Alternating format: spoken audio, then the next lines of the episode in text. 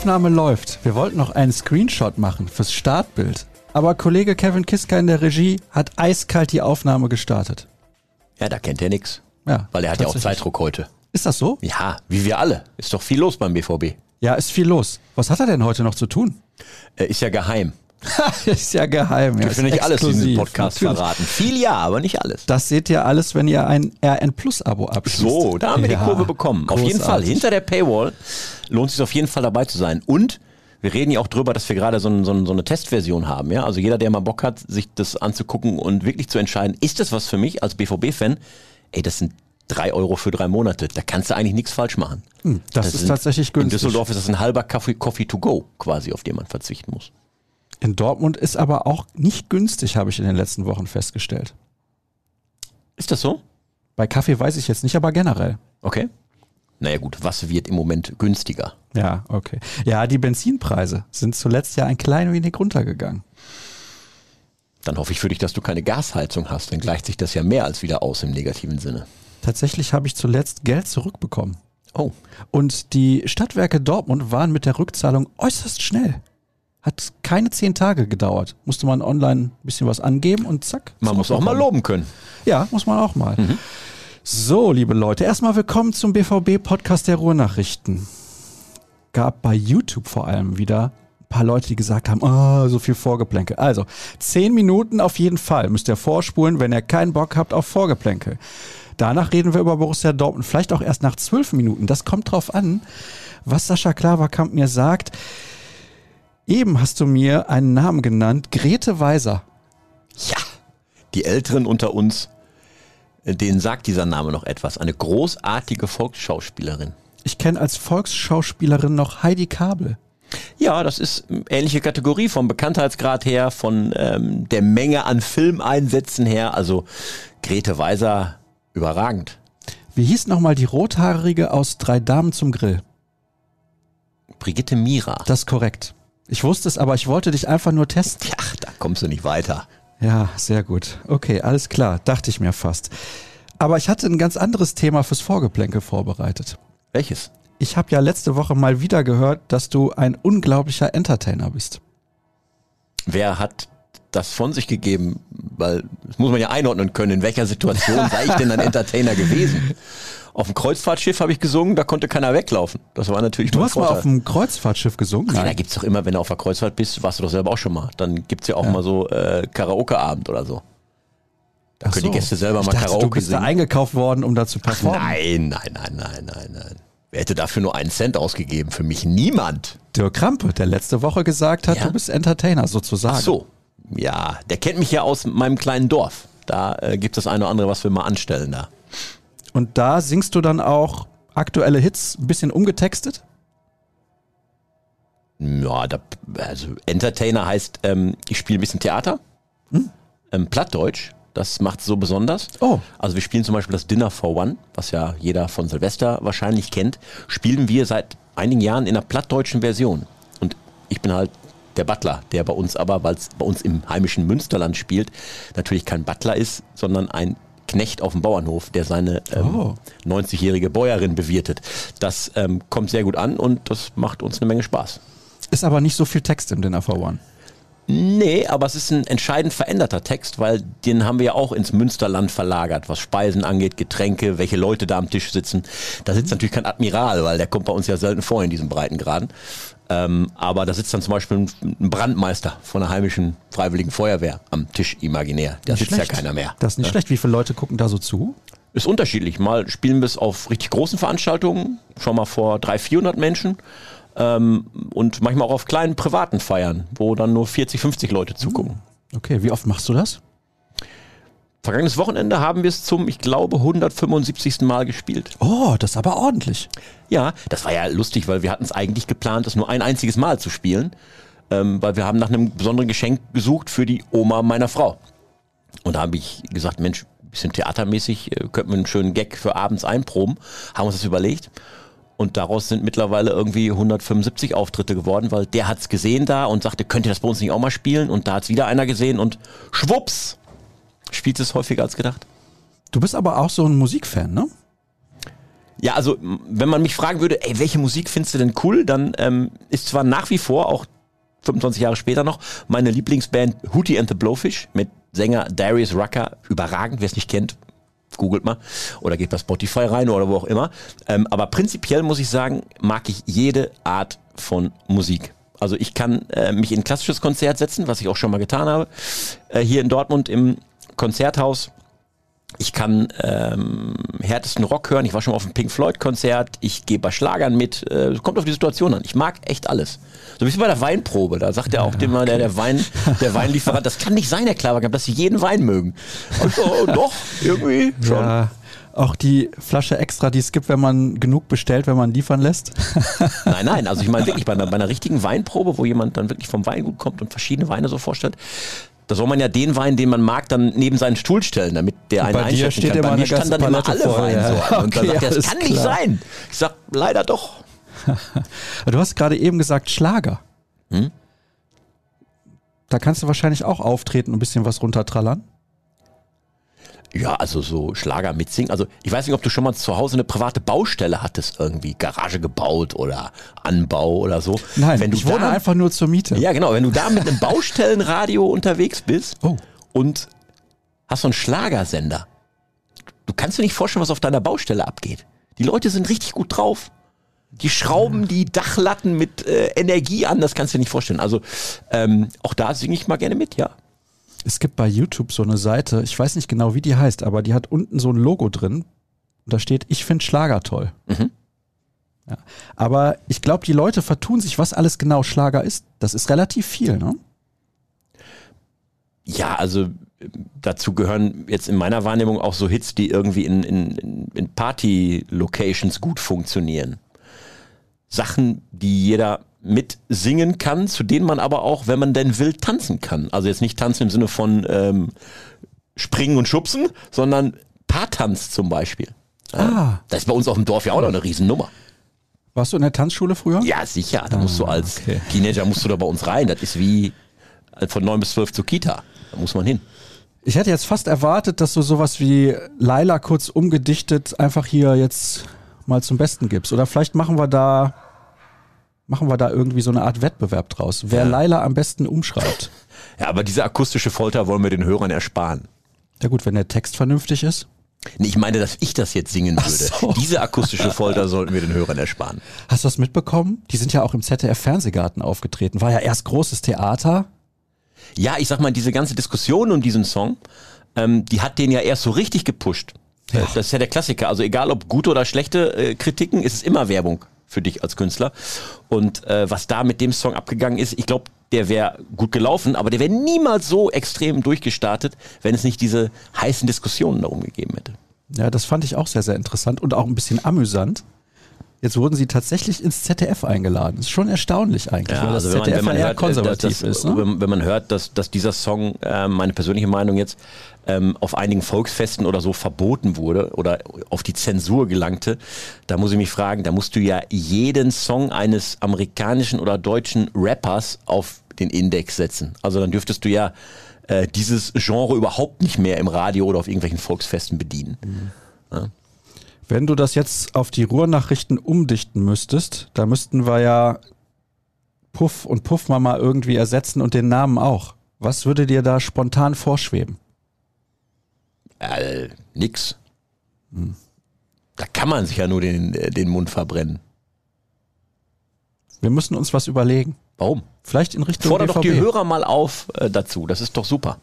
Liebe Hörer. So. ich fordere euch hiermit dazu auf schreibt Laila um mit Bezug auf beispielsweise die BVB-Redaktion, den BVB selbst, die BVB-Handballerin, keine Ahnung, irgendwas, was mit Borussia Dortmund oder hier mit der Redaktion zu tun hat. Ich werde dazu noch einen Tweet schreiben und dann könnt ihr euch dazu äußern, weil ihr werdet wahrscheinlich die Sendung ja erst in ein paar Stunden hören. Wir zeichnen gerade gegen 12 Uhr auf. Und da bin ich sehr gespannt. Ist natürlich schwierig, weil ihr dürft nur so und so viel Zeilen benutzen, beziehungsweise Zeichen bei Twitter, aber ich denke, ihr kriegt das hin. Das nennt sich Interaktivität, Engagement, ganz wichtig heutzutage. Ja, und es hat auch in der Tat damit zu tun, dass ähm, äh, wir nicht nur etwas nach draußen in die Welt senden wollen, sondern ähm, wir nehmen ja nicht nur Hörerfragen an, sondern ähm, uns interessiert ja wirklich, was bewegt die Leute, was bewegt die BVB-Fans, ja? Was wollt ihr wissen? Oder auch, was, äh, ähm, ja, was geht euch gerade so durch den Kopf? Was ist gerade in eurem Leben wichtig? Und was können wir vielleicht in der Berichterstattung oder in dem, welche Themen wir anfassen, denn auch tun, um ähm, euch das noch ein bisschen spaßiger, gehaltvoller zu machen? Und bei Sachen, die zurückkommen, freut mich immer, wenn jemand über deine Frisur schreibt zum Beispiel oder so. das ist ja immer ganz nett. Ja, ich weiß. Ich war jetzt auch länger nicht beim Friseur. Es liegt daran, dass ich erst im Urlaub war, dann war ich nochmal krank und dann war mein Friseur im Urlaub und ich muss ja auch immer nach Solingen fahren zum Friseur des Vertrauens. Ah ja, okay. Ja, du hast natürlich auch eine ganz spezielle Frisur. Die kann natürlich ja, nur ja, wahrscheinlich genau. ein Mensch auf der Welt so hinbekommen. Ja, absolut. Mhm. Machen wir weiter mit den Themen, die die Leute wirklich interessieren. Jürgen Kors Frisur. Nein. Wir sprechen jetzt über Borussia Dortmund. Es hat ungefähr elf Minuten gedauert, also fast die zehn angekündigten Minuten eingehalten. Ich glaube, mit der einen Minute Zwischenvorgeplänkel könnt ihr noch leben, denn das Darauf hat ja nicht mehr mit so viel Vorgeplänkel zu tun. Unsere Themen heute: Vertragsverlängerung von Jamie Bino Gittens. Dann haben wir natürlich noch einen Akteur, den Verein, der den Verein verlassen wird. So ist es richtig. Bradley Fink. Und wir sprechen natürlich darüber, dass ihr unfassbar viele Hörerfragen geschickt habt. Über 60 Stück. Es ist der absolute Wahnsinn. Vielen Dank. So viel zum Thema Mitmachen. Also wirklich großartig. Mhm. Und ich weiß nicht, ob dann überhaupt noch Zeit bleibt, um auf das Spiel gegen Werder Bremen vorauszuschauen. Das könnte schwierig werden. Jamie Bino Gittens hat seinen Vertrag verlängert bis 2025, ist jetzt gerade erst 18 geworden. Deswegen war sehr wahrscheinlich, dass sich da etwas tun würde, weil erst mit 18 darf man die Verträge entsprechend dann auch verlängern. Ist mehr oder weniger sofort passiert und ist sehr gut für Borussia Dortmund. Da gibt es in der Tat keine zwei Meinungen. Also dass JBG, wie man so äh, schön sagt, Jamie Bino Gittens, seinen Vertrag da verlängert hat. Der lief ja noch bis 23. Das heißt, die haben ihn um zwei Jahre verlängert bis 25. Das ist ähm, ein richtig gutes Signal, weil er A, ein fantastischer junger Fußballer ist, äh, auch ein richtig guter Typ und weil es dann erneut zeigt, dass Borussia Dortmund in diesem Segment jungen Spielern eine Entwicklungschance zu geben, nicht nur auf dem Papier, sondern sie wirklich auch einzusetzen, ähm, damit sie sich entwickeln können auf dem Rasen, ihre Fähigkeiten entfalten können, da eine weiterhin richtig gute Adresse ist. Ist äh, sicherlich außer Frage, dass bei der Strahlkraft, die der Name Jamie Bino Gittens jetzt schon hat, da auch andere daran interessiert waren, den im nächsten Jahr zu bekommen in ihren Kader. Aber der BVB hat sich eben da erneut durchgesetzt mit seinen Argumenten und seinem Strategieplan, was haben wir mit diesem Spieler vor.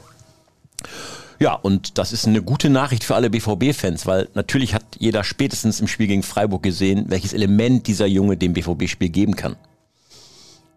Ist es unfair, ihn mit Jaden Sancho zu vergleichen oder ist das einfach nur normal? Sofern es keine Bürde ist für den Jungen, nach dem Motto, er muss genauso äh, überragende Werte liefern, wie sie Jaden Sancho zum Teil hatte, ähm, dann wäre es falsch. Aber wenn es um seine Spielanlage geht und um seine Perspektive, wo kann der sich noch hinentwickeln? Was kann man von dem wirklich sportlich erwarten? Dann ist es absolut fair, ihn mit Jaden Sancho zu vergleichen. Denn Jamie Bino Gittens hat überragende Anlagen. Als der kam zum BVB, da hat U19-Trainer Mike Tulbech nach einem Tag gesagt, so eine Rakete hatte ich hier noch nicht. Nach dem ersten Tag. Und das sagt viel darüber aus, was in dem Jungen drinsteckt. Jetzt sollte man natürlich aufpassen, dass man den Rucksack nicht zu schwer vollpackt. Aber im Moment sieht es noch so aus, als würde er relativ unbekümmert an die ganze Geschichte gehen und ähm, das BVB-Spiel so beleben, dass du, wenn der so weitermacht, an dem ja gar nicht mehr vorbeikommst mit Blick auf die erste Elf. Das ist nämlich der Punkt, auf den ich hinaus wollte jetzt auch.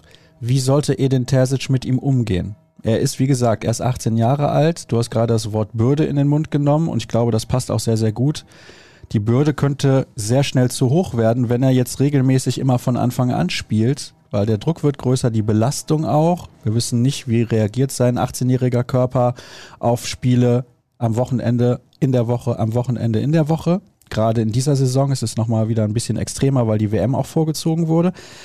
Da muss man schon sehr aufpassen. Die Belastung musst du dosieren, ganz klar. Aber wenn ein Spieler wie er sich in einer solchen Form befindet, die äh, musst du natürlich trotzdem nutzen. A, für die Mannschaft und B, um ihn damit auch weiterzubringen. Jede Minute, die der Junge spielt, wird er ja ein bisschen besser.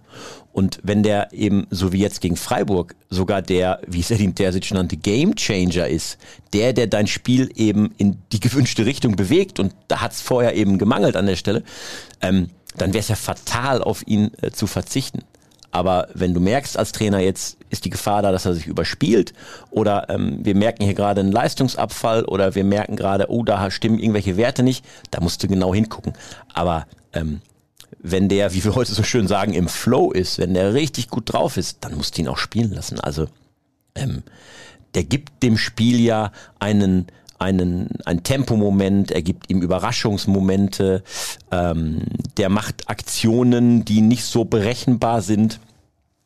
Ähm, wie wir gesehen haben, der kann einen Abschluss und der kann aber auch richtig gut vorlegen. Also der hat ein richtig gutes Auge für die Mitspieler. Der ist auch mutig und das ist für sein Alter sehr bemerkenswert. Der ist mutig, auch zum vierten Mal ins Eins gegen Eins zu gehen und das Dribbling anzusetzen in Richtung Strafraum, obwohl vielleicht die ersten drei Male daneben gegangen sind. Also dieses Herz, diesen Mut zu haben, wenn er sich das bewahrt, dann kann uns das im Laufe der Saison und der nächsten Jahre, hat ja verlängert, ganz viel Freude machen. Sein großer Vorteil ist natürlich, er ist neben Karim Adeyemi eigentlich der einzige Spielertyp in diesem Kader, der genauso spielt, wie er halt spielt. Ja, so ähm, Straßenfußballer-Typ mäßig. Ne? Deswegen auch so ein bisschen dieser Jaden Sancho-Vergleich. Ähm, das ist ja das, warum die Leute letztlich auch ins Stadion gehen. Warum man den Fußball so mag, weil man solche Spieler sieht. Ja. Nicht die gleichgeformten und die äh, in einem System natürlich funktionieren und auf einer Position, sondern die, die mit dem Ball richtig was anstellen können und wo du nachher sagst nach der Aktion, ey wow, geil gemacht. Wegen der Spieler gehst du ins Stadion und dazu gehört so ein JBG auf jeden Fall. Es ist aber so, in der Vorbereitung haben alle gesagt, Daniel Mahlen ist deutlich fitter nach Dortmund bzw. ins Trainingslager gekommen, als das im Vorjahr der Fall war. Viele haben auch gesagt, er wird jetzt eine gute Saison spielen und die Ansätze in den ersten Partien waren ja auch nicht schlecht. Ist Adeyemi wieder fit, wird der auf jeden Fall spielen. Auf dem anderen Flügel haben wir dann schon jetzt das Duell Malen gegen Bino Gittens? Sind wir schon so weit nach zwei Spielen in der Bundesliga? Das haben wir definitiv und das kann der Mannschaft als Ganzes ja auch nur gut tun. Wenn sowohl Malen als auch Bino Gittens gefordert sind, immer ans Limit zu gehen, ähm, es macht beide besser. Und es macht dann letztlich die Mannschaft besser, wenn dann eben der, der gerade die Nase vorn hat, spielt. Oder wenn du als Edin Terzic weißt, es spielt womöglich in der ersten Stunde ähm, einen Donny Malen, aber dann legst du für die zweite oder für die letzte halbe Stunde legst du JBG an diese Position und du hast keinen Qualitätsverlust. Vielleicht weil er noch mit der Frische kommt und die anderen schon müde sind, ähm, nochmal richtig Alarm macht, so wie jetzt gegen Freiburg. Das ist für einen Trainer äh, das Beste, was du haben kannst. Für die Mannschaft ja auch zu wissen, okay, wenn wir noch was bewegen müssen, da kommt noch so ein Youngster von der Bank und wir haben keinen Qualitätsverlust, wenn der jetzt reinkommt. Ähm, Im Gegenteil, vielleicht sogar in manchen Momenten. Ähm, das kann nur gut sein. Also, Jamie Bino Gittens bis 2025 Vielleicht Borussia, wir wissen es nicht, kann ja auch noch was dazwischen kommen, dass 2024 einer sagt, hier habt ihr 80 Millionen. Ja, und dass er letztlich, sagen wir mal in Anführungsstrichen, nur für zwei Jahre verlängert hat. Das spricht natürlich auch dafür, dass sowohl der Junge als auch sein Umfeld wissen, ähm, wir verlängern mal nicht zu lange in Dortmund, weil wenn ich mich wirklich so weiterentwickle wie jetzt und ich kann wirklich dann schon den nächsten Schritt in meiner Karriere gehen, dann ist es für mich leichter, vielleicht dann eben schon 2025 wechseln zu können, weil mein Vertrag in Dortmund jetzt nicht so ewig geht. Ja? Ähm, das heißt, natürlich muss der BVB am Ende damit rechnen, dass äh, bei aller Strahlkraft, die der Club selbst hat, wenn ein Top-Club kommt, wieder auch einer wie Jamie Bino Gittens gehen wird. Gegen eine hoffentlich hohe Ablöse dann ja, aber du wirst solche Spieler nicht über fünf, sechs, sieben Jahre beim BVB halten können, nach wie vor nicht. Scheiße. So, weiter geht's mit Bradley Fink. Den konnte man auch nicht halten, aber aus anderen Gründen. Der wechselt zum FC Basel in die Schweiz. Kann sein, dass das jetzt offiziell ist, wenn der Podcast on air ist. Das weiß ich nicht genau. Aber im Endeffekt spielt es auch keine Rolle. Er ist jetzt gerade in Basel, macht den Medizincheck, was auch immer. Also der Transfer wird durchgehen. Hat jetzt am letzten Wochenende gegen Rot-Weiß Essen noch das Siegtor für die U23 geschossen. Warum geht der eigentlich? Naja, Bradley Fink muss bewerten, wo sind für ihn die Entwicklungschancen im Moment am größten im jetzigen Status seiner Karriere. Und ähm, seine Perspektive in Dortmund wäre jetzt die gewesen, na klar, bei den Profis hier und da mal reinschnuppern, aber spielen in der U23 in der dritten Liga. Das ist nicht schlecht, das ist okay. Vor allen Dingen, du stehst im Blickfeld der Profimannschaft, wenn denn da mal irgendwie ne, verletzungstechnisch was passiert oder so und du hast in der U23 geglänzt, dann bist du vielleicht beim Profikader. Aber da sind viele Konjunktive und viele Fragezeichen dabei. Jetzt in Basel erhofft er sich mehr Spielzeit auf hohem Niveau, vielleicht sogar international ein paar Minuten ähm, und vor allen Dingen in der, in der, ersten Liga gefordert zu sein und sich zeigen zu können auf einem äh, auf einer richtig guten Bühne. Ähm, und das ist für seine Entwicklung jetzt aus seiner Sicht der bessere Schritt. Wenn du siehst, wer vor ihm steht auf der Stürmerposition beim BVB, jetzt da Modest gekommen ist, auf Mokoko hält man große Stücke, Adeyemi kann Mittelstürmer spielen, Aller kommt irgendwann zurück, dann sind die Aussichten für Bradley Fink da auf wirklich Einsatzzeit zu kommen in den nächsten ein, zwei Jahren sehr gering. Von daher habe ich gewisses Maß an Verständnis für seine Entscheidung, den BVB zu verlassen. Ist schade, weil er tolle Ansätze hatte. Ja, ist ein klasse Stürmer. Ein Fragezeichen muss man dran machen, ob es fürs höchste Bundesliga-Niveau wirklich bei ihm sportlich gereicht hätte oder reichen würde. Aber da hat der Junge ja jetzt ähm, vielleicht dann eine Möglichkeit, das in der Schweiz zu beweisen und dann womöglich im zweiten Anlauf wieder zu einem Top-Club, womöglich in der deutschen Bundesliga, dann wieder zu kommen. Soll ja andere Akteure geben, die in Dortmund nur acht Pflichtspielminuten hatten und jetzt bei Manchester City spielen. Ja, äh, so Entwicklungen gibt es. Ähm, Sergio Gomez, für den freuen wir uns ähm, dass der jetzt in Manchester City ähm, einen Vertrag bekommen hat. Aber das war zur Dortmunder Zeit nicht zu erwarten, dass äh, der äh, mal so durchstarten würde. Die Hoffnung war erst da, weil man ihn aus Barcelona geholt hat als großes Talent. Aber auch wegen diverser Verletzungen ist der in Dortmund nicht wirklich ähm, auf die Straße gekommen, hat nicht wirklich PS auf den Rasen bringen können. Ähm, aber so ist das manchmal, ne? dass ähm, bei den Spielern, die du an Bord holst, du holst viele Talente, aber natürlich schafft es nicht, wäre schön, aber es schafft nicht jedes Talent hier. Also uns würden wahrscheinlich aus der Hüfte geschossen zehn Dortmunder Talente einfallen, die irgendwo Fuß gefasst haben, wo man nachher sagen müsste, ah Mist, ey, Tja, der ist jetzt an anderer Stelle richtig gut, hätte der nicht hier auch zünden können. Ja, man könnte jetzt zum Beispiel Amos Pieper nennen. Jetzt glaube ich aber, Werder Bremen ist nicht Borussia Dortmund, aber Manchester City ist ein ganz solider Verein, ne? Ja, na klar. Es bleibt aber abzuwarten, ob äh, Sergio Gomez bei Manchester City auch wirklich zum Einsatz kommt. Das werden wir sehen. Ja. Hörerfragen, liebe Leute. Und es sind ja viele reingekommen, wie ich eben gesagt habe. Und zwar sehr viele. So viele, dass wir nicht alle werden beantworten können. Darauf wird es hinauslaufen. Such die besten zwei raus. Ja, jetzt gucke ich mal. Oh, das ist direkt eine Frage, die, glaube ich, mit Sport nichts zu tun hat. Gucken wir mal. Die hätten wir bei den ersten elf Minuten dann abarbeiten äh, ja, müssen. Aber Michael schreibt, moin aus Nordfriesland. Wie muss ich es mir vorstellen, wenn ihr beiden alten Säcke hä, steil geht, beziehungsweise früher gegangen seid? Geht oder ging es in den Sauerlandstern, ins Dorf Münsterland, Prater, beziehungsweise Tarm Center oder in den Laufsteg mit Tischtelefon oder Dortmund pur erleben bei, bei Ernie? Kenne ich nicht. Meine beliebtesten Läden waren das A30 in Ippenbüren, das Old Daddy in Haltern, Dorf Münsterland ähm, auf jeden Fall, zählt auch dazu. Ähm, und natürlich äh, die ein oder andere für den Moment umgebaute äh, dörfliche Reithalle mit den großartigen All-In-Partys. All-In-Partys. Aber lass uns da nicht zu sehr drauf äh, stürzen, sonst äh, muss ich Geschichten erzählen, die eigentlich schon längst im Hinterkopf fast verstaubt sind. All-Inclusive-Partys meinst du oder All-In? Ja, all inclusive, ja, ja, klar. Ja, also, okay. Ähm, damals noch zu D-Mark-Zeiten 15 Mark tot, nannte man das ja. Okay. Das nannte man in den Nullerjahren, glaube ich, Komasaufen, ne? Nee, so schlimm waren wir wirklich nicht, weil es gab wirklich Bier und so ein Sauren oder sowas. Aber da gab es wirklich dann Bier, weil mhm. das Problem, was du heute häufig hast, ist, dass die jungen Menschen sich irgendwie mit irgendwelchen hart Alkohol-Mixgetränken ähm, dann irgendwie ähm, dann aus, dem, äh, aus den Socken schießen. Das haben wir nicht gemacht. Wir haben wirklich äh, Spaß gehabt, natürlich mehr als fünf Bier getrunken, aber das ging dann. Zehn Bier und fünf saure. Mhm. Ist auch ein Hartgetränk, wenn man es zusammen zählt. Ist das so in deiner Ja, ich denke mindestens. Gegend. so, jetzt pass auf, jetzt wird's wieder sportlich. Sind die Gespräche mit Inter und Akanji eigentlich wirklich wieder aufgenommen worden oder pokert man jetzt bis zum Deadline Day weiter? Angenommen, man nimmt 20 Millionen Euro mit ihm ein, wirkt man mit der Ablöse nochmal aktiv. Er wird, hätte er schreiben müssen, aber macht nichts.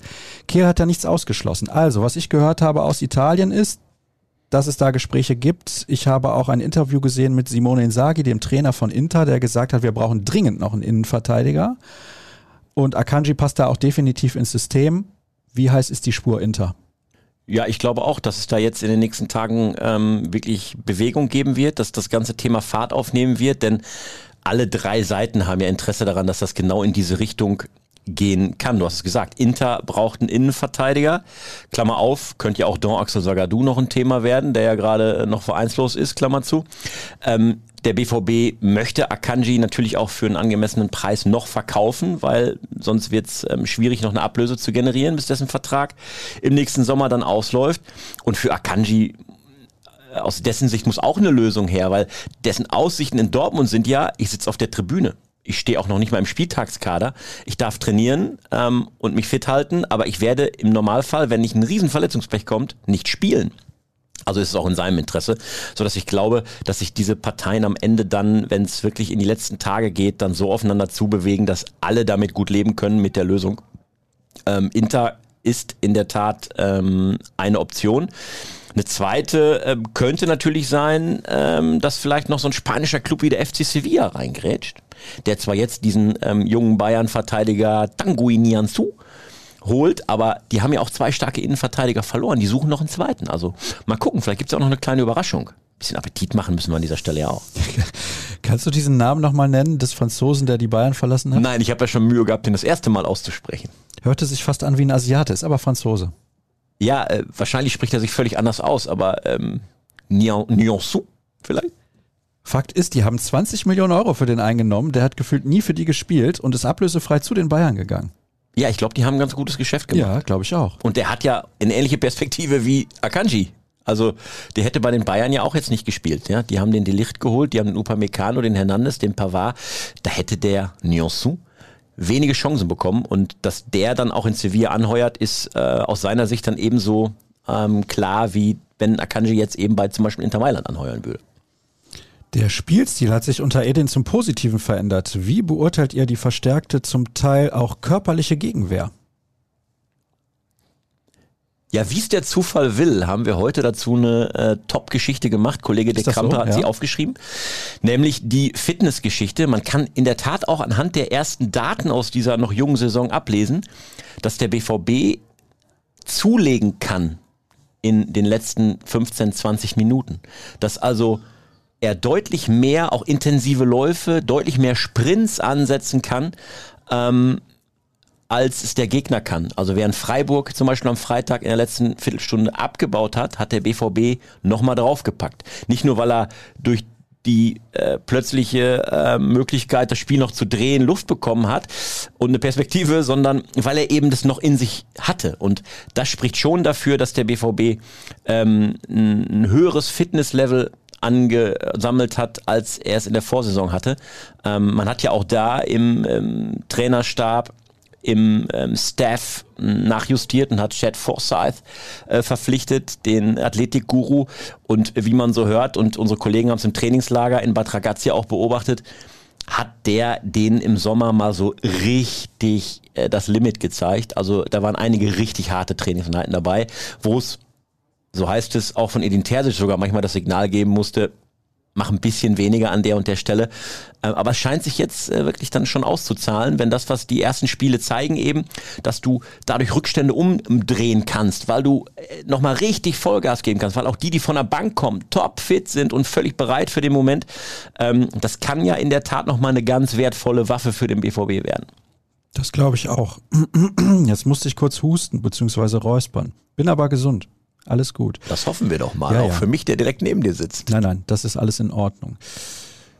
Hier wird was geschrieben von Weiterverkaufsbeteiligung. 15 Prozent bei Sergio Gomez, 2 Millionen Euro bekommt man dann noch. Ist das korrekt? Das kann ich nicht beantworten. Schade. Ich hoffe es für den BVB natürlich. Moin Sascha, wenn ihr beide heute so steil geht, dann gibt es von Klavi zur Feier des Tages in der Redaktion ein Buffet. Fragezeichen. Als Vorgeplänkel schlage ich vor, eure Lieblingsspeisen, Spirituosen, Getränke und Eissorten, Eisbecher, auf geht's.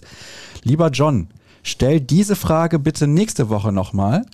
dann spare ich mir das für das Vorgeplänkel auf. Oder ärgert dich das jetzt, weil du das gerne beantwortet hättest? Nein, überhaupt nicht. Ich habe schon viel über Alkohol geredet, sonst denken die Leute noch, ich gehe jeden Tag feiern. Ja. Ich gehe ja nur jeden zweiten Tag raus. So, hier nochmal die Nummer mit dem Kollegen, den die Bayern so teuer verkauft haben. Warum bekommen wir Akanji, Schulz und Brandt nicht verkauft? Liegt das daran, dass wir viel zu hohe Gehälter zahlen? Ich würde eher sagen, in erster Linie liegt es daran, dass ähm, Spieler wie äh, Nico Schulz oder Julian Brandt ähm, nicht wirklich sportlich für sich werben konnten in den letzten Monaten, weil ihre sportlichen Leistungen eben entweder zu äh, wenig konstant waren oder eben auf einem unteren Niveau stattgefunden haben. Also wenn ähm, Nico Schulz es nicht in die Mannschaft schafft, dann hat das nichts damit zu tun, ähm, dass äh, er verletzt wäre oder sonstiges, sondern weil er einfach nicht gut genug ist, weil er vielleicht weit, zu weit weg ist, äh, um der Mannschaft an der Stelle sportlich helfen zu können. Und dass du dann als Verein nicht noch Geld in die Hand nimmst, um einen solchen Spieler zu verpflichten, ist für mich logisch. Und dann, natürlich kommt in zweiter Instanz dann dazu, wenn diese Spieler beim BVB richtig gutes Geld verdienen, und das ist natürlich vor allen Dingen bei einem Nico Schulz auch der Fall, der hat hier einen richtig gut dotierten Vertrag unterschrieben, als er kam. Da hat man natürlich auch noch sich anderes von ihm versprochen, als er aus Hoffenheim kam mit den ähm, mit dem Vorschusslorbeer, mit ich erinnere mich noch an Aki Watzkes Aussage, mit Hakimi und ihm haben wir quasi die schnellste Flügelzange der Bundesliga und so. Da hatte man große Stücke drauf gehalten. Das hat er eigentlich nie erfüllen können. Und ähm, da überlegst du als Verein natürlich äh, wirklich ähm, fünfmal, ob du einen solchen Spieler für teuer Geld und für viel Gehalt holst. Es halten sich Gerüchte um Hudson O'Doy. Da brauchen wir nichts zu zu sagen, weil so oft wie der schon in Dortmund gespielt hat, Das können wir ausschließen. sehr gut. Kommt die Ronaldo-Frage auch noch? Ja, aber die ignorieren wir komplett, oder? Ja, das sagen wir nichts drüber. Ja. Wie schaut es denn mit den Wasserständen der Vertragsverlängerung von Mokoko, Dahut und Guerrero aus? Wenn man jetzt Sebastian Kehl äh, an diesem Mikrofon äh, sitzen hätte, würde er sagen, in Arbeit, aber noch nicht spruchreif. Also Mokoko, das Thema ist ja klar. Also äh, der guckt sich so ein bisschen an, wie sich seine Situation jetzt so einpendelt bei der Borussia, um zu entscheiden, verlängere ich oder verlängere ich nicht.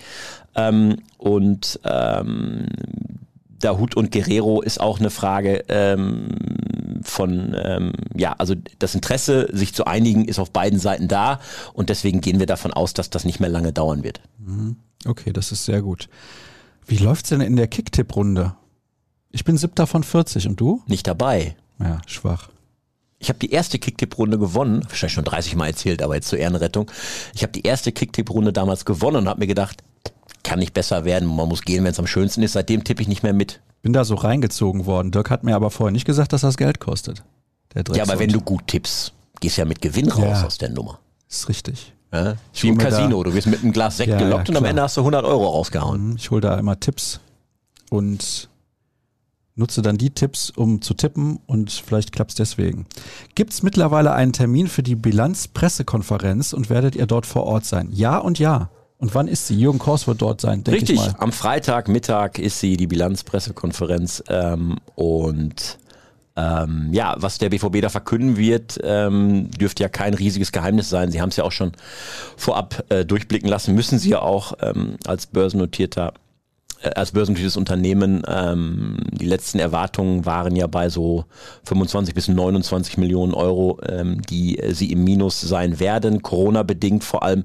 Ja, mal abzuwarten ähm, ist, ob die Zahl sich nach oben oder unten ein bisschen bewegt hat, durch vielleicht auch irgendwelche Änderungen, die, von denen wir noch nichts wissen, aber ungefähr da wird sich's bewegen. Also ich erwarte in dieser Bilanz-PK am Freitag keine riesige Überraschung. Wie schätzt ihr eigentlich das bisherige Abschneiden der mutmaßlich direkten Champions League Konkurrenz von den allseits beliebten Bullen und Leverkusen ein? Was ist da im Vergleich mit dem BVB los? Der BVB hatte einen Umbruch und kein Fallobst zum Auftakt. Ist korrekt? Das ist korrekt. Also die Ergebnisse beim BVB passten. Aber jetzt darf man bei beiden Spielen nicht ausklammern, dass da auch ähm, der Fußballgott auch so ein bisschen im Dortmunder Trikot war. Also ähm, beim knappen Sieg gegen Leverkusen hieß er Kobel. Und ähm, zuletzt gegen Freiburg, wenn der Flecken den Ball nicht durch die Finger rutschen lässt, dann glaube ich, gewinnt der BVB dieses Spiel nicht. Also die Ergebnisse passten, das ist auch gut so. Zwei schwere Gegner zum Auftakt ähm, ähm, besiegt. Aber ich glaube, der BVB ist äh, nicht blauäugig und realistisch genug, dass da auch noch viel Sand im Getriebe war. Und das war eben dann bei ähm, einer Mannschaft wie Leverkusen und bei einer Mannschaft wie Leipzig eben noch nicht so zum Saisonstart. Aber die darf man auf keinen Fall abschreiben. Die werden richtig starker Konkurrent sein auf die ganze Saison gesehen. Da hingen mir die Haare gefühlt komplett im Gesicht und du sagst nichts. Ja, es sah so ein bisschen verwegen aus. Ja, verwegen. Ich glaube, es geht los. So, moin ihr Nasen. Mir fällt auf, dass der BVB zuletzt immer recht teuer Mitteldinger aus Außen- und Stürmer-Mittelfeldspieler gekauft hat. Malen, Azar, Adiemi. Warum kauft man solche Leute und wundert sich dann, dass echte Außen fehlen? Tja. Und dann schreibt er noch, kein Wunder, dass bockstarke Auftritte wie von Jamie Bino Gittens und Wolf so gefeiert werden. Sascha sagt ja selbst Free Sancho. ja, ich habe da was geschrieben, weil ich weiß nicht, ob du es mitbekommen hast. Manchester United hat mit 4 zu 0 gegen Brentford verloren. Das habe ich mitbekommen, mit einem Schmunzeln zur Kenntnis aktuell, genommen. Aktuell 20. in der Premier League. das ist wirklich großartig. Dann habe ich bei Twitter auch noch so ein Bild gesehen von, ich glaube, Football Out of Context. Die haben immer wirklich lustige Sachen zu bieten. Und da war dann irgendwie die besten 20er im Fußball und dann waren da drei Spieler mit ihrer Rückennummer zu sehen, die die 20 tragen, die wirklich sehr, sehr gute Spieler sind und einmal das Logo von Manchester United. Das war auch ein dummer Wechsel. Aber das wusste man vorher, dass das ein dummer Wechsel war von Jane Sancho. Dieses, ja, ich möchte in der Premier League spielen und möchte da richtig durchstarten. Entschuldige, spiel doch einfach bei Borussia Dortmund weiter und mach jede Saison 20 Tore, 20 Vorlagen, dann wirst du auch vom Nationaltrainer immer eingeladen und spielst auch da. Dafür musst du nicht in Manchester auf der Bank sitzen. Okay, er hat jetzt in diesem Spiel gegen Brentford gespielt. Entschuldigung, ich rede mich auch wieder in Rage. Ruhig, alles gut. Aber ich verstehe es einfach nicht. Ja. Verflucht nochmal. Schlecht beraten, wieder nur die Kohle und so weiter. Kann auch dreimal am Tag, dreimal am Tag essen gehen in Dortmund gibt es genug tolle Läden, wo man essen gehen kann. Kann er dreimal am Tag essen gehen in Dortmund von dem Geld, was er hier beim BVB verdient. Weiß der gar nicht, wie der das ausgeben soll. Verstehe ich nicht. Naja, ich glaube schon, dass ein bisschen ähm, ähm, Leidenschaft für die heimische äh, Premier League ähm, da war äh, und der große, der große Wunsch da zu spielen. Aber ähm, ich sag's mal ein bisschen suffisant, wir kennen das ja, wenn ähm, Fußballer den Verein wechseln, dann liest man manchmal von einer neuen Kultur, die man kennenlernen will oder von ähm, einer neuen Herausforderung. Ähm, Der nächste es ist Schritt. Quatsch. Es geht eigentlich nur, es geht eigentlich äh, in den meisten Fällen nur um ähm, neue Stände auf dem Bankkonto. So ehrlich muss man sein. Also ähm, wenn du bei Borussia Dortmund quasi der Superstar sein kannst, wenn du dich so weiterentwickelst und du in der Tat hier äh, wahrscheinlich auch äh, 10 Millionen im Jahr bekommen kannst, wenn du eben hier der Superstar bist, ähm, dann ähm, versteht man es in der Tat nicht, äh, zu Manchester United zu wechseln und ähm, da bei einer Mannschaft anzuheuern, die definitiv nicht das Manchester United äh, ist, dass man so noch aus der Vergangenheit kennt, dass eben diese große Strahlkraft äh, entwickelt hat, diesen fast Mythos, möchte ich sagen, unter Sir Alex Ferguson hatte. Das ist was ganz anderes und ähm, das muss ihm bewusst gewesen sein. Also man kann ihm nicht äh, das schmackhaft gemacht haben mit dem Hinweis, wir bauen um dich aber auch noch eine tolle Mannschaft auf, mit der wir hier alles wegschießen, ähm, sondern man hat ihn natürlich mit einem Top-Vertrag gelockt, äh, mit ganz viel Kohle, aber ich glaube, dem ist mittlerweile auch bewusst, dass das hätte ähm, sportlich gesehen für ihn deutlich besser laufen können an anderer Stelle. Kagawa ist damals gegangen zu Man United, Mikitarian ist gegangen zu Man United, jetzt Sancho. Immer schön Kohle für den BVB gewesen und bei allen hat es nicht richtig funktioniert. Mikitarian mal ja, mal nein, Kagawa eigentlich gar nicht, Sancho bislang gar nicht. Das ist der Fakt. Ja, ich will also, das nur mal so in den Raum werfen. Ähm, jeder BVB-Fan fände es, glaube ich, spitze. Jaden Sancho wird noch hier spielen, keine Frage. Ähm, aber ich glaube, man muss festhalten, es ist keine Häme dabei beim Blick auf äh, das, was Sancho da gerade in Manchester United erlebt. Es ist eher so die, so merke ich es zumindest, die, die Enttäuschung, die überwiegt oder dieses, nennen wir es mal fast Mitgefühl, auch wenn es vielleicht das falsche Wort ist für jemanden, der da irgendwie 20 Millionen im Jahr kriegt.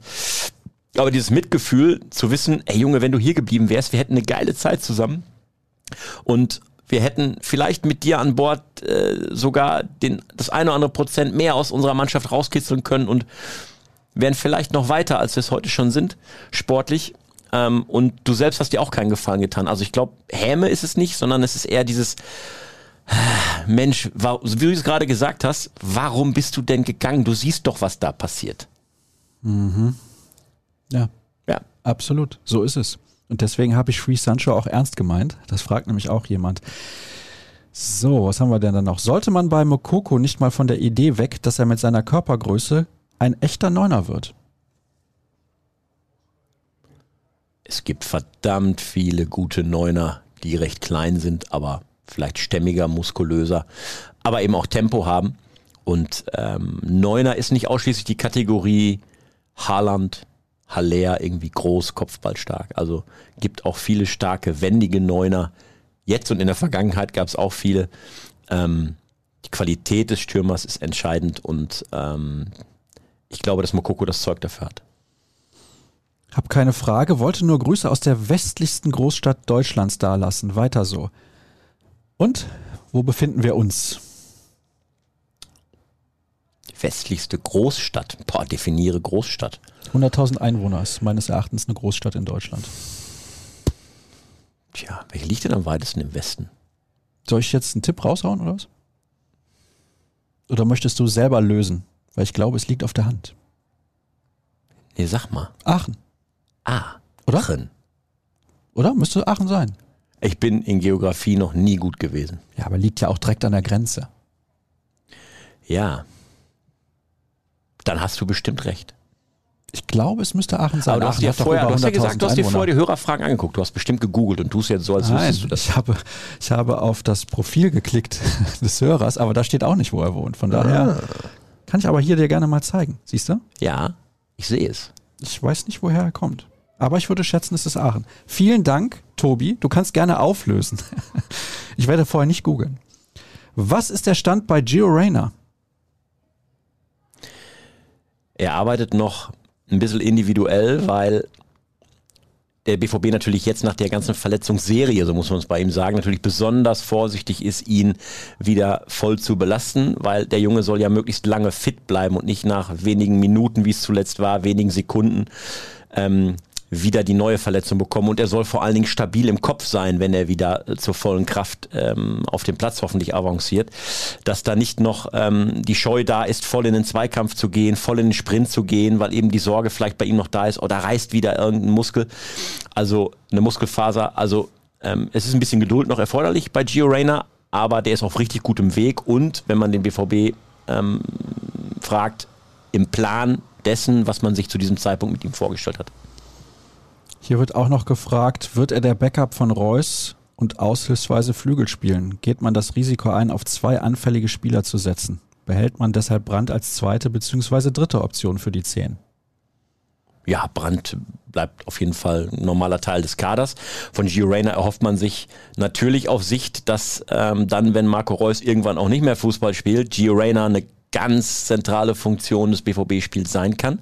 Von seinen Anlagen her kann er das sicher und das, was ich gerade schon sagte, wenn er gesundheitlich stabil bleibt, dann wird er auch nochmal einen Schub bekommen in seinen Fähigkeiten ähm, und in seiner Entwicklung. Äh, aber das ist ja das erstmal Entscheidende, dass der Junge jetzt verletzungsfrei bleibt. Hier wird geschrieben, da geht ja der Punk ab innerhalb der Transferblase. Da bin ich mal gespannt, wer so alles kommt und geht. Ja, da wird jetzt nochmal der Hashtag CR7 ausgepackt. Zu Akanji haben wir schon was gesagt. Zu Schulz, danke für den BVB-Podcast und BVB Kompakt. Da kann ich direkt mal darauf hinweisen. Jeden Morgen ab 5 Uhr, so dreieinhalb Minuten lang, alles Aktuelle rund um Borussia Dortmund im Audioformat. Er freut sich auch auf Samstag im Tempel. Ich nicht, ich bin nicht im Stadion. Du? Nein, ich bin auch nicht im Stadion. Ich bin äh, privat verhindert, aber ich glaube, es wird ein cooles Spiel. Also für mich ist Werder Bremen hochsympathischer Gegner. Ähm, ich mag einfach diesen Club und diesen Verein. Ähm, nicht nur, weil es da leckere Fischbrötchen gibt, wenn man in Bremen im Stadion ist, sondern generell, ich finde die einfach cool. Hm? Da gibt's Fischbrötchen im Catering-Bereich für die Medien. Nach Catering, nein, da musst du ins, unter die normalen Fans gehen und dir ein Fischbrötchen holen. Aber ähm, der Verein ist, finde ich, super sympathisch und deswegen auch hier als Gast total gerne gesehen für mich. Ähm, und die äh, Bremer sind für mich echt noch so ein, äh, so ein Urclub. Als ich angefangen habe, mich für Fußball zu interessieren, da war auch Werder Bremen schon gut und ähm, in aller Munde und äh, gab viele Fans auch bei uns hier in der Ecke oder Sympathisanten zumindest für den SV Werder. Deswegen freue ich mich auf das Spiel. Ähm, und es sind ja auch ein paar Dortmunder im Bremer Kader, die ähm, vielleicht an Bord sind, äh, vielleicht spielen und ähm, ja, mal gucken, was die gegen den BVB zeigen können. Immer Toprak, Nuri Shahin. Ah nee, Moment. da hast du jetzt aber das Rad ein wenig zu weit zurückgedreht. Ja, ich denke auch. Wie sieht's aus mit einer Rückkaufoption bei Fink? Bin ich überfragt im Moment, ob der BVB das verankert. Ähm, kann sein, dass er es macht. Ähm, es gab ja auch die Frage, ob es vielleicht besser wäre, Bradley Fink zu verleihen. Das soll jetzt nicht passieren. Also er wird für ähm, irgendwas zwischen 500.000 und 800.000 Euro, so wie wir hören, verkauft. Ähm, aber der Gedanke einer Laie war für mich persönlich auch sympathisch, zu sagen, komm, ähm, wir gucken, wie lang muss dein Vertrag laufen und wir lassen dich da mal zwei Jahre spielen oder so, um dann zu gucken, ob du wirklich einen Durchbruch schaffst und wir dich dann vielleicht ähm, an Bord holen, weil du dann für uns eine echte Alternative äh, auf unserem hohen Niveau sein kannst. Aber nein, es wird nicht eine Laie, es wird ein, wird ein Kauf, wird ein Verkauf dann wirklich. Ähm, aber es kann natürlich sein, aber ich kann es nicht beantworten, ob es denn so ist. Äh, der BVB wird es verkünden, eine Rückkaufoption, ob sie vereinbart wird. Ja, das denke ich auch. Vielleicht ist die Meldung schon raus. Ich glaube nicht, aber gucken wir mal. Wenn ihr hört, wahrscheinlich schon. Auch in seiner zweiten Saison kann Malen bisher nicht überzeugen. Gegen einen Drittligisten war er stark. In der Bundesliga gegen zwei gute Gegner kam dann nicht mehr viel. Kann man für 30 Millionen nicht mehr erwarten und wird er eventuell bald auf der Bank sitzen, weil Adeyemi und Jamie Bino Gittens spielen. Ja, haben wir eben ja schon drüber gesprochen. Also Malen ist absolut gefordert. Er hat jetzt auch Konkurrenz, die ihn fordert. Und natürlich muss man von ihm mehr erwarten, als er bislang gezeigt hat. Er hat eine ähm, richtig gute Vorbereitung gemacht, hatte ähm, echt ähm, Anlass gegeben, auf Hoffnung, dass er jetzt durchstarten kann. Das kann ja auch noch passieren. Aber deswegen sagte ich eben, es ist in der Tat hilfreich, dass jetzt Leute da sind wie Jamie Bino Gittens und auch wie Karim Adeyemi, der jetzt äh, wieder fit wird nach seinem Ausfall, ähm, die auch einem Donny Malen dann ein bisschen Dampf machen. Das kann nur einen Schub geben und das braucht Donny Malen auch, weil ähm, der kann deutlich mehr, als er bisher hier gezeigt hat. Er muss es jetzt aber auch auf den Platz bringen. So, hier wird nochmal gefragt zu Akanji und auch Flügelspielern haben wir eben thematisiert. Die Leistung ist ausbaufähig, aber die Ergebnisse stimmen. Wir haben aktuell tatsächlich alles in eigener Hand. Gewinnen wir jedes Spiel dreckig mit 1 zu 0 oder 2 zu 1, dann ne? sind die Ergebnisse Glück oder Qualität? Jetzt sagst du eine Mischung aus beidem genauso wie ich es eben schon erzählt habe. Also ähm, sportlich hat es an vielen Stellen schon gut gepasst. Es hat vor allen Dingen äh, in puncto Körpersprache, Mentalität gepasst, auch als der Rückstand dann da war und plötzlich der Ausgleich in Freiburg hat man gemerkt, so jetzt geht ein Ruck durch die Mannschaft, jetzt glauben sie dran, jetzt kommt noch mal richtig Schub. Das hat mir gut gefallen. Aber, habe ich eben schon gesagt, es ist noch echt Arbeit vorm Trainerteam und vor der Mannschaft. Aber das war jedem klar, dass es am Anfang holpern, äh, holpern wird, dass es nicht äh, so sein wird, dass wir von Tag eins an hier den perfekten BVB Edin Terzic Fußball sehen werden neuer Trainer, neue Spieler, neues Spielsystem mitunter ähm, und das braucht ein bisschen Zeit und das heißt nicht, dass man mit einem Ende der Vorbereitung da fertig ist, sondern so eine Vorbereitung zieht sich auch noch in die ersten Saisonwochen. Deswegen umso wertvoller, dass du, obwohl noch nicht alles lief, obwohl noch Sand im Getriebe war, du die ersten beiden Spiele gewonnen hast. Fakt ist, sechs Punkte aus zwei Spielen, mehr geht nicht. Von daher. Rein vom Ergebnis her, Strich drunter, top. Wird Ronaldo tatsächlich der Fink-Nachfolger? Das fände ich überragend. Dann könnte aber Ronaldo, weil es aktuell ja so ist, jedes Heimspiel im hm. schönsten Stadion der Welt absolvieren, einem Champions League-Tempel. Großartig. Ja. Das wäre eine tolle Nummer. Ja, Teammanager also Ingo Preuß ruft bei CR7 an und sagt, pass mal auf, komm ja. mal rüber hier.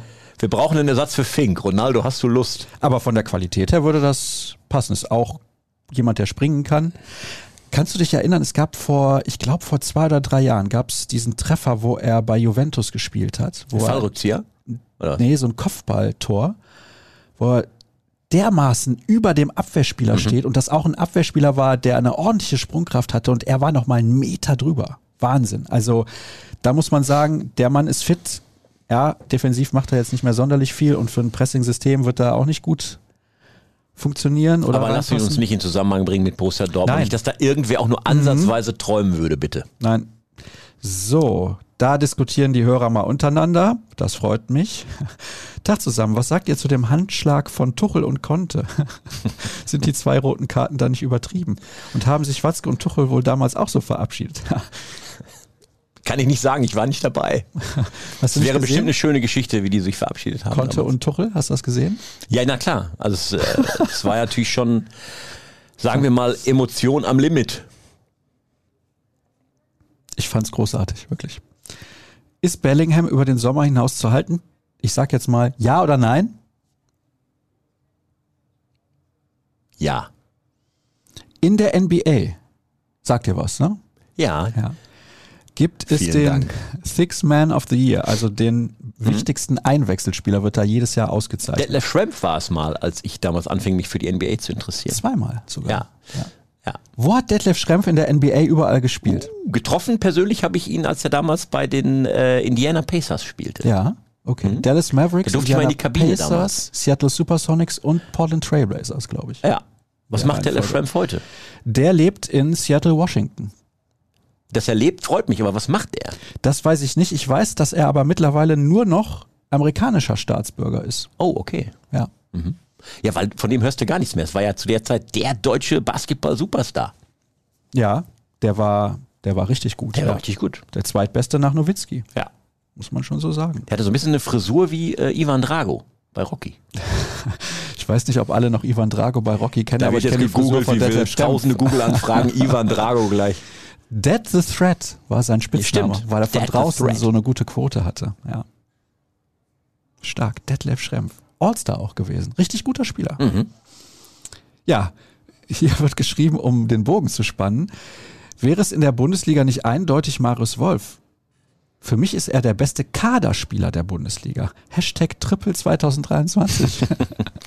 Also festzuhalten bleibt, Marius Wolf macht uns äh, und wahrscheinlich auch allen BVB-Fans eine Menge Freude gerade, weil ähm, er den, die äh, laut Cheftrainer Edin Terzic vor ihm sind, in der Wahl der ersten Elf richtig Feuer macht. Also äh, wenn er auf den Platz kommt, dann kommt richtig Leben rein, dann kommt Energie, dann kommt Zug zum Tor, dann kommt Galligkeit, dann kommt Zweikampfstärke rein.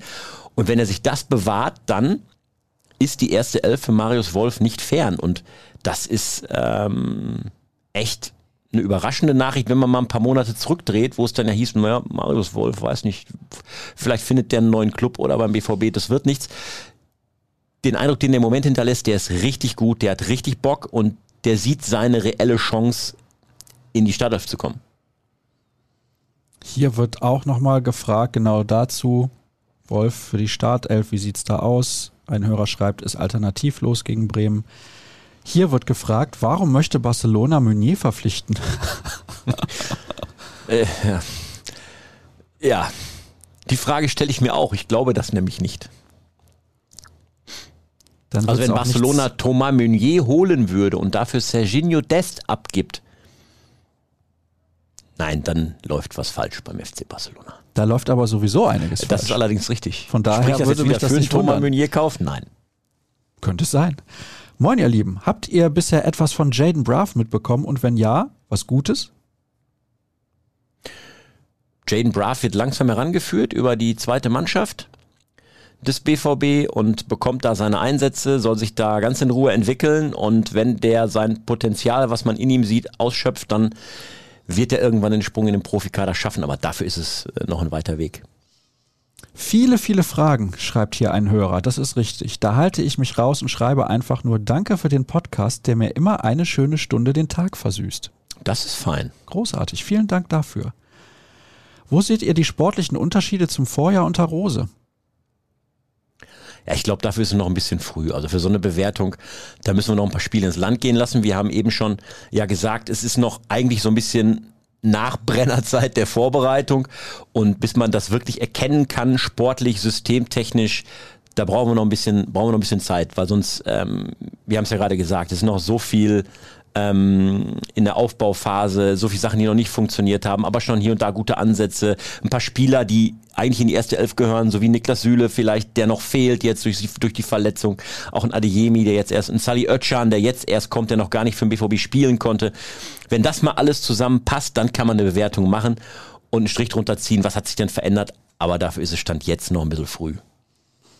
Sascha, meine Perle, schreibt Stefan. Was haben wir falsch gemacht bei Sergio Gomez? Wir haben eben über Sergio Gomez schon gesprochen, aber dann schreiben andere Hörer noch, kennen wir ja auch von Immobile oder Ginter. Bei Immobile ist es so, nee, ich muss es anders formulieren. Gabriel Battistuta kennst du? Ja. Ja. Batigol. Ja, genau. Absoluter Weltklasse-Spieler, würdest du sagen? Ja. Ja, ja. Ja, ja. Gut. Hat 184 Serie A-Tore geschossen in seiner Karriere. Genauso viele wie Ciro Immobile. Ciro Immobile absoluter Weltklasse-Spieler. Nein. Der wird aber am Ende über 200 Serie A-Tore geschossen haben. Ja, das stimmt. Ähm, ich bin ein Freund davon, Fußballer immer nur in ihrer Zeit zu bewerten und nicht mit Fußballern aus anderen Zeiten zu vergleichen. Also wenn du ähm, eine heutige Mannschaft gegen die ähm, Helden von Bern Ja, müssen 1954 wir nicht oder die. Weltmeister 11 von 74 spielen lassen würdest, die alten Mannschaften hätten keine Chance, auch nicht in äh, der damaligen Verfassung.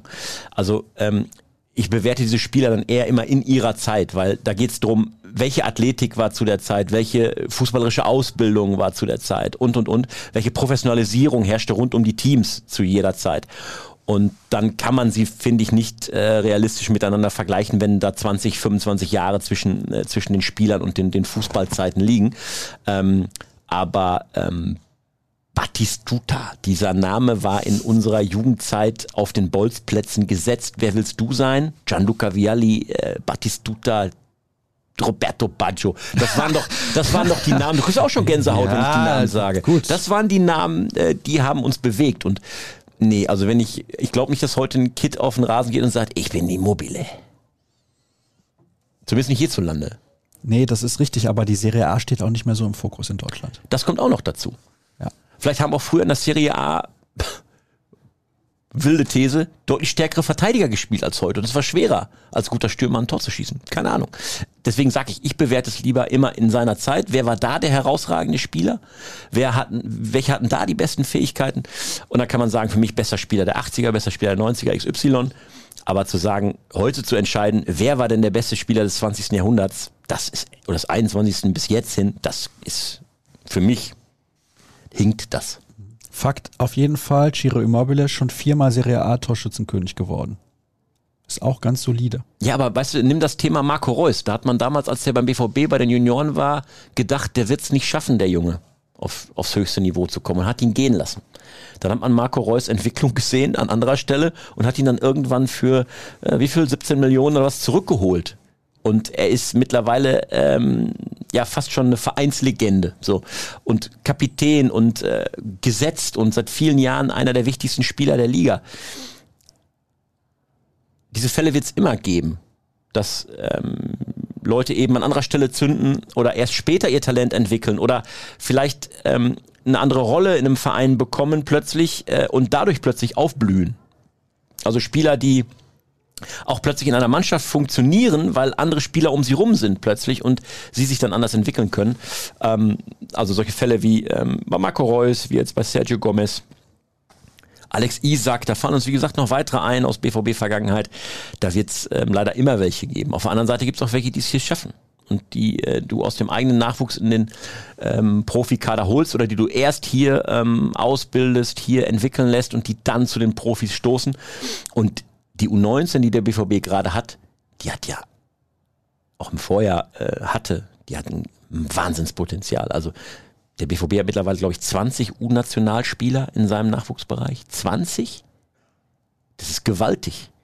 Und ähm, die alle werden es nicht schaffen, auf allerhöchstem Niveau am Ende zu performen. Und es werden auch nicht alle 20 ausgerechnet es in den BVB-Kader schaffen. Aber einige von ihnen bekommen wahrscheinlich in Dortmund eine so klasse fußballerische Ausbildung, dass sie es vielleicht an anderer Stelle bei einem ambitionierten Zweitligisten oder vielleicht irgendwo anders in der ersten Liga schaffen. Siehe Amos Pieper, Klammer auf, Klammer zu. Ähm, aber eben nicht alle beim BVB. Aber wenn du jedes Jahr ein, zwei dieser Kategorie schaffst, so voranzubringen, dass sie es in den eigenen BVB-Kader bei den Profis schaffen, dann wäre das schon eine Menge wert. Nochmal Meunier wird hier genannt und zwar mehrfach auch mit den Gerüchten, was den FC Barcelona angeht und Serginho Dest im Tausch, schreiben einige tatsächlich. Das wäre natürlich für den BVB, glaube ich, ein gutes Geschäft. Es wurde einmal kommuniziert, dass der BVB große Baumaßnahmen am Trainingsgelände vornehmen wollte, unter anderem eine Sporthalle nach Vorbild von Manchester City. Da weiß ich jetzt nicht, Sporthalle nach Vorbild von Man City. Was für eine Halle ist das? Ja, die sollen mal eine Halle die- für die Handballerinnen bauen. Ja, das, viel ist aber ein anderes Thema. Die soll ja ähm, irgendwie, zumindest soll es ja hier diese große Sporthalle jetzt äh, geben, mitten in der Dortmunder City. Aber das ist ein anderes Thema. Äh, das, äh, beim Blick aufs Trainingsgelände reden wir über diese mittlerweile fast schon legendäre Tonnendachhalle, nach der uns ja auch immer wieder Leser oder User an anderer Stelle fragen. Die berühmte Tonnendachhalle, die deswegen so heißt, weil das Dach eben gewölbt ist und man, weil dieses Dach so besonders konstruiert ist, diese Halle damit gut Freistöße und Flanken und Eckstöße trainieren kann, weil der Ball eben dann realistisch wie auf einem Freiluftfeld auch im Wintertraining vors Tor geschlagen werden kann. Was in der normalen Sporthalle nicht geht, da klatscht das Ding immer gegen die Deckenbeleuchtung. Bei der Tonnendachhalle nicht, da kannst du eben auch eben Flankentraining super machen. Und diese Halle soll entstehen, ist aber wegen Corona-Pandemie und der finanziellen Auswirkungen noch nicht im Bau. Das wird auch noch dauern. Ja. Ist bekannt, was Jamie Bino Gittens nach seiner Verlängerung verdienen wird. Da schreibt einer 2,5 Millionen Euro. Verdient er jetzt mit 18 2,5 Millionen Euro? Vielleicht ist er ähm, bekannt mit dem Bankberater Jamie Bino Gittens. Ich bin's nicht. Ich weiß nicht, wie viel er verdient und ich traue mir auch keine Prognose zu. Am 17. September steigt das Spiel der Saison. Glaubt ihr, die Mannschaft versteht, was ein Derby ist, oder glaubt ihr, dass sie verkrampfen wird, wie bereits in vielen anderen Derbys geschehen? Naja, in den letzten Derbys ist eher der Gegner ein bisschen verkrampft, ne? Ja, also jeder wird merken, ähm, auch rund um dieses Spiel, ähm, egal ob er schon länger in Dortmund ist oder ähm, erst frisch, was so ein Derby bedeutet. Und der BVB hat ja zuletzt eben auch ähm, mit Absicht auf deutsche Nationalspieler gesetzt, sie an Bord zu holen, Adeyemi, Süle, Schlotterbeck. Und die wissen natürlich erst recht, was ein Derby BVB gegen Schalke bedeutet. Und deswegen ähm, glaube ich, dass jedem klar ist, dass das ein extrem besonderes Spiel ist. Und jeder wird sich auch freuen, da bin ich mir sicher, dass es wieder gegen Schalke geht. Denn ein Derby gegen Schalke zu spielen, das ist doch äh, für jeden Fußballer einer der Gründe, warum er diesen Beruf ausübt. Ähm, und es macht doch viel mehr Spaß, als gegen irgendeinen Gegner zu spielen, wenn du diese Intensität spürst, diese Werthaltigkeit bei den Fans spürst, die dieses Spiel eben mit sich bringt. Und ähm, du weißt doch, wenn du ein Tor im Derby erzielst äh, oder eine Monstergrätsche auf der Linie machst und damit ein Tor im Derby verhinderst, dann bist du im Fanherz erstmal äh, fest verankert. Und das weiß bei allem Profifußball-Zirkus und bei den ganzen Millionen, um die es geht, das ist immer noch dieser besondere Funke Derby, der auch für jeden Spieler eben besonders ist. Der BVB wird dieses Derby relativ souverän gewinnen. Kündige ich jetzt schon an. So wird's sein. Der Hellseher an meiner Seite. Ich sag nur Schlotti Kapitän. So. Ein Abgang von Jude Bellingham im Sommer wird quasi vorprogrammiert. Ah. Ich habe ja gerade schon Ja gesagt bei der Frage, bleibt er? Oder gibt es eine Chance darauf, dass er bleibt? Ich glaube, ja, es gibt eine Chance, dass er zumindest noch ein bisschen länger bleibt. Auch da diskutieren die Hörer wieder fleißig. Hat der BVB einen Podologen? Das habe ich gerade mal nachgesehen, weil die Zuschauer haben gedacht, warum tippt er da auf dem Handy rum? Ja? Du wahrscheinlich auch. Warum hört er mir nicht zu? Ich habe geguckt, was dachte, ein hättest schon Podologe Mittagessen ist. bestellt, aber es war ich offenbar hab was echt Hunger, anderes. muss ich sagen. Wie auch immer. De facto ist es so, dass Borussia Dortmund, weiß ich nicht, ob die einen Podologen haben, aber Podologen kümmern sich intensiv um Fußpflege. Habe ich jetzt gerade eben gelesen. Ja, als alter Lateiner hätte man drauf kommen können. Ne? Das war zuletzt mal so. Da hat auch irgendeiner gesagt, hat wahrscheinlich was mit Füßen zu tun. Ich weiß nicht, wer es war. Das war nicht zuletzt, als du hier mit Jürgen warst. Doch, Deswegen wir haben über einen Podologen gesprochen. Ja, na klar, da habe ich gesagt, Ja. hey, aber das die Frage kannst du immer noch nicht beantworten. Jetzt weiß ich, dass er mit Füßen zu tun hat. Aber Ähm, du weißt nicht, ob der BVB ich weiß aber nicht, ob der BVB einen Podologen hat, aber ähm, da die medizinische Betreuung beim BVB ähm, auch obwohl sie vorher schon pro hochprofessionell war, noch weiter professionalisiert wurde und ja auch am Trainingsgelände noch weitere medizinische Dinge entstehen sollen, wie zum Beispiel ein Schwimmbad, was dann den Reha-Prozess beschleunigt und so weiter. Ähm, da es ja schon diese Kältekammer gibt, die dann auch ähm, Verletzungszeiten minimieren soll, dass ähm, da auch vielleicht dann ein Podologe ähm, zu Rate gezogen wird im Fall der Fälle, da bin ich mir sicher. Warum legt man im Nachwuchs nicht mehr Wert auf deutsche Talente? Sind jetzt viele Engländer da, Holländer und so weiter? Ja, der BVB hat ja in seinem Nachwuchsbereich die Devise, natürlich spielen wir mit ähm, vielen deutschen Talenten, aber wir holen die ausländischen Talente an Bord, von denen wir zu 100 Prozent überzeugt sind, dass sie den Sprung in die Fußball-Bundesliga schaffen können. Und die Talente holt man dann. Und wenn du ein super gutes Nachwuchs-Scouting-Netz hast, wie es der BVB eben hat, dann holst du vielleicht den einen oder anderen mehr. Aber trotzdem bleibt der Schwerpunkt ja immer noch auf ähm, heimischen Talenten, die hier auszubilden. Weil natürlich ist es schwieriger, Jungs in dem Alter hier hinzuholen, alleine von zu Hause weg, in neue Umgebung, hier erstmal einzufinden, ähm, hier auch alleine klarzukommen und so. Die Hürden auch ähm, Spielbericht, Spielgenehmigungstechnisch, die sind ähm, natürlich auch noch da. Trotzdem sagt der BVB, wenn wir von einem Spieler eben top überzeugt sind, dass äh, er für uns eine große Rolle später spielen kann, dass er ein gewaltiges Potenzial hat, dann holen wir ihn trotz aller Hürden. Und das hat er getan. Er hat ja viele äh, in der Tat viele gute ausländische Talente geholt, aber Stichwort zum Beispiel Tom Rote, linke, linker Verteidiger, der ja auch im, im Profikader steckt mittlerweile und damit trainieren kann. Das ist einer derer, die eben ähm, auch hier ihre Perspektive haben und die eben deutsche Talente sind. So, das hätten wir beantwortet. Jetzt pass auf. Dennis Eitekin sagt im KMD-Podcast, wenn ich einem Spieler in einem hitzigen Spiel gelb-rot gebe, weil er den Ball weggeschossen hat, nach einem Foul, wird das Fingerspitzengefühl vermisst. Würde meiner Meinung nach genauso kommen, aber wäre das nicht die beste Erziehung für die Spieler, damit sie endlich mal aufhören mit so einem Mist? Also nochmal Verständnisfrage, eine gelbe Karte zu bekommen, wegen was? Nein, gelb-rot wegen Ball wegschlagen in einem hitzigen Spiel nach einem Foul. Ja, aber wenn Sie doch vorher eine gelbe Karte bekommen haben, bekommen Sie doch dann gelb-rot, wenn Sie den Ball ja, wegschlagen. Ja, ja, aber Eitekin sagt, wenn ich das machen würde, würde es hinterher heißen, na, Fingerspitzengefühl so. fehlt. Und Markus fände das gut als Erziehungsmaßnahme für die Spieler. Ich übrigens auch. Weißt du, was mir richtig auf den Sack geht? Auch? Ja. Mannschaft führt 1-0 oder 2-1 oder mhm. was auch immer. Letzte fünf Minuten dieses Richtung Eckfahne laufen und dann da Fuß auf den Ball und so, geht mir richtig auf den Sack. Ja. Oder kurze Ecken dann. Raste ich aus.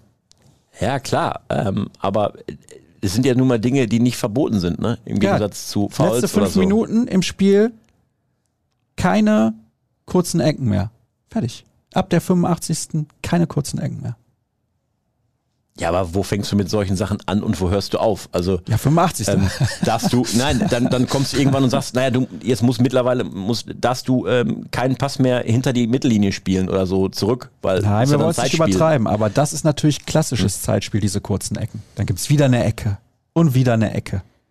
Ja, aber hey, du warst doch eben beim Basketball, beim Ziel Thema Basketball. Des Spiels da sind die letzten fünf Minuten ja manchmal 30 Minuten lang. Ja, aber weil es immer, diese taktischen, weil es immer diese taktischen Klamotten gibt, ja, die mir auch auf den Keks okay, gehen. Aber so hat jede Sportart, finde ich, so ihre, ihre Dinge. Aber es wäre doch auch blöd, wenn wir uns über nichts mehr aufregen können. Wenn ja. alles irgendwie reglementiert wäre. Das regt mich viel auf. Du musst auf deinen Blutdruck achten.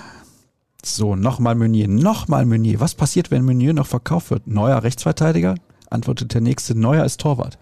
Dafür gibt es ein Like von mir. So, was haben wir denn noch? Nochmal Serginho Dest und Meunier. Wahnsinn! Hier nochmal Free Sancho. Ja, ich sag mal, das ist natürlich auch ein Thema, was ähm, echt die Fans bewegt, wenn sie ähm, denken, dass da ein bisschen was dran ist und du denkst dir, boah, wow, wenn das wirklich stimmt, das wäre der Hammer, ja. Äh, Dest für Meunier, äh, wow. Aber nee, wir haben es ja eben schon ausgeschlossen, brauchen wir nicht nochmal drüber reden. Gäbe es ein Szenario, wo für euch die Aufhebung der 50 plus 1 Regel in Frage kommen würde, beispielsweise bei Ticketpreislimit, garantierte Mitsprache und Entscheidungsrecht der Fans, Regelungen, die kurzfristige Investitionen verhindern? Nein, für mich nicht. Ich glaube, dass wir bei 50 plus 1 in der Bundesliga weiterhin auf einem guten Weg sind, die Situation so zu belassen, wie sie ist und dass wir nicht jede jede Geschichte, die wir an anderer Stelle sehen, in den anderen Ligen ähm, mitgehen müssen. Ähm, wenn es in der Tat nur einzig und allein nur am Geld liegen würde, ob du große Titel einfährst oder nicht, dann ähm, wären ja Mannschaften wie Paris Saint-Germain oder Manchester City schon mehrfacher Champions League-Sieger. Das sind sie nicht. Und deswegen glaube ich immer noch daran, dass die Bundesliga und Eintracht Frankfurt hat es bewiesen in der Europa League, zuletzt ähm, mit einer richtig guten Arbeit, mit einer geilen Mannschaft, mit klugem Management. Ähm, wenn alles zusammenpasst, kannst du immer noch im Fußball was bewegen und muss nicht den dicksten Geldkoffer haben. So sieht's aus. Drei Fragen noch, dann ist Schluss, weil es wird unfassbar viel zu Meunier gefragt. Wahnsinn. Hallo aus dem Kreuzviertel. Auch Wolfgang fragt zu Meunier. Haben wir jetzt leider schon besprochen, aber seine Formulierung muss ich unbedingt vorlesen. Also, Wolf anstatt Meunier, ist das auch die Meinung vom Mitspieler aus dem Team Oberkörperfrei aus dem Münsterland? ja, ich habe es ja eben schon gesagt. Also, wenn ähm, Marius Wolf seine aktuelle Form behält und weiterhin Sonnendampf macht und vielleicht sogar Meunier ähm, so weiterspielt, wie er zuletzt gespielt hat, dann könnte Edin Terzic auf Sicht ja nicht an Marius Wolf vorbeikommen. Dann ist das ein solch wertvolles, belebendes Element und stärkt deine rechte Seite sowohl defensiv, was die Stabilität angeht, als auch offensiv, was die richtig wertvollen Impulse angeht, so dermaßen, dann musst du den ja spielen lassen. Das wäre ja sonst ähm, fatal. Ähm, aber Team Oberkörper frei finde ich gut. Haben wir wirklich mal drüber gesprochen. Dass man früher, äh, als wir noch fit waren, konnte ich noch im Ober Team Oberkörper frei spielen. Ja? Weil alle hatten ja so bunte, bunte Hemden an und dann konnte man nicht sagen, wer gehört jetzt zu welcher Mannschaft. Mhm. Aber jetzt kommen die einen spielen Team Oberkörper frei und die anderen sind halt Team T-Shirt. Heute mag man das keinem mehr antun. Da hat ja anschließend keiner mehr Appetit tagelang, wenn ich im Team Oberkörper frei jetzt spielen würde. Weißt du, was ich gerne gehabt hätte in meiner Jugend? Diese Bolzplätze, die heute mit Kunstrasen ausgestattet sind. Das wäre geil gewesen. Ja, das ist cool. Das muss ich wirklich sagen. Da bin ich ein bisschen neidisch. Wir hatten Asche. Mhm. Habe ja. ich heute noch im Knie. Oh ja. So. Hey, bester Podcast der Welt, höre euch wirklich sehr gerne. Trotzdem würde ich gerne wissen, was ihr davon haltet, dass unser langjähriger Busfahrer Schulle der Corona-kritischen Partei die Basis angehört und sogar eine Führungsposition bekleidet. Liebe Grüße aus Berlin. Führungsposition bekleidet ist nicht korrekt. Bekleidete wäre hier die richtige Formulierung. Vielleicht kannst du ein bisschen was dazu sagen. Ja, er war ja in der äh, Partei Die Basis aktiv und auch bei einigen Veranstaltungen dieser Partei hier in Dortmund und drumherum ähm, aktiv.